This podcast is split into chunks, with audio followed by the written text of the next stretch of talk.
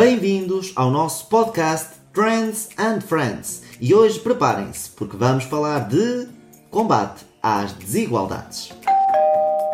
Estamos à porta de 2022 e somos mais de 7 bilhões de pessoas a habitar este planeta. Somos mesmo muita gente.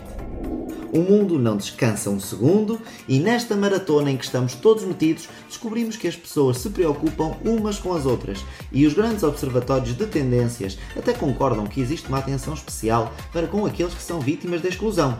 A sociedade, as instituições e as empresas estão finalmente a bordo nesta longa viagem.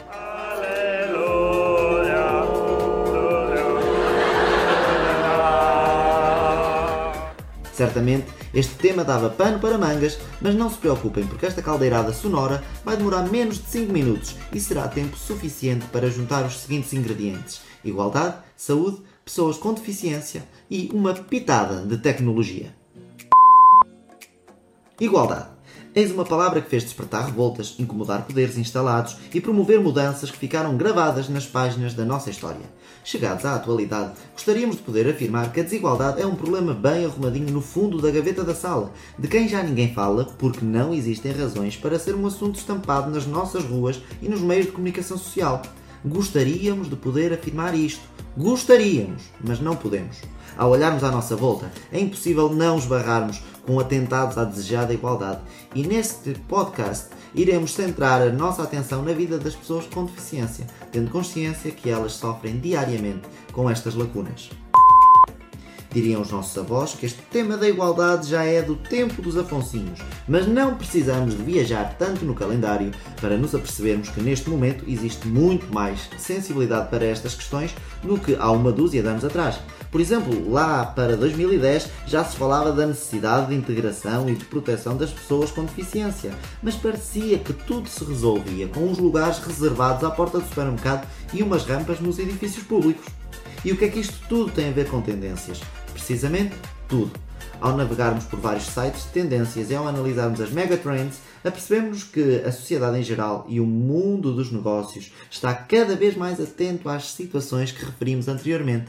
E nesta linha estão a surgir bastantes projetos que contribuirão para a redução das desigualdades. De acordo com o site Trend Watching, cerca de 15% da população mundial tem alguma forma de deficiência, sendo muito difícil fechar os olhos à dimensão desta tendência. Estamos a falar de mais de um bilhão de pessoas em todo o mundo nesta situação e a quem é preciso dar respostas concretas. Ainda estão por aí? Então, queremos lançar-vos um desafio. Neste momento gostávamos que fechassem os olhos. Close your eyes ferme les yeux, ou como diriam os nossos amigos espanhóis, cierra tu pestanas. Agora, de olhitos fechados, sintam a ausência de luz, a dificuldade em fazer as coisas habituais, o desconforto que desperta a vossa atenção para cada som e para cada silêncio. E imaginem que recebiam as notícias mais especiais da vossa vida assim. E sempre por intermédio de outras pessoas. Pois bem, já tinham pensado que as mulheres cegas nunca são as primeiras a saber que estão grávidas. Neste momento, com os testes que existem, as pessoas com deficiência visual necessitam de ajuda para saber o resultado e nunca podem vivenciar a experiência única de saberem por si mesmas que estão para ser mães. Para solucionar isto, está a ser desenvolvido o primeiro teste de gravidez acessível para pessoas com deficiência visual. Podíamos apresentar uma grande variedade de bons exemplos, mas ficamos apenas com mais dois. Primeiro, um despertador de apetite que vai ajudar a combater o facto de quase 50% dos pacientes diagnosticados com demência não se alimentarem o suficiente.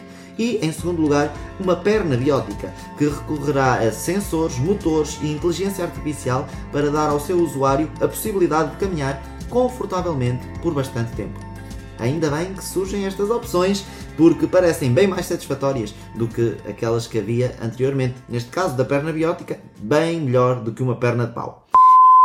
E com tudo isto que acabamos de partilhar convosco, podemos dizer que esta tendência tem pernas para andar.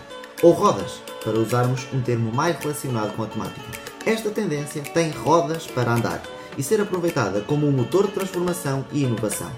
Rasguemos com a indiferença e façamos a diferença. Encontramos-nos no nosso próximo podcast. Até à próxima.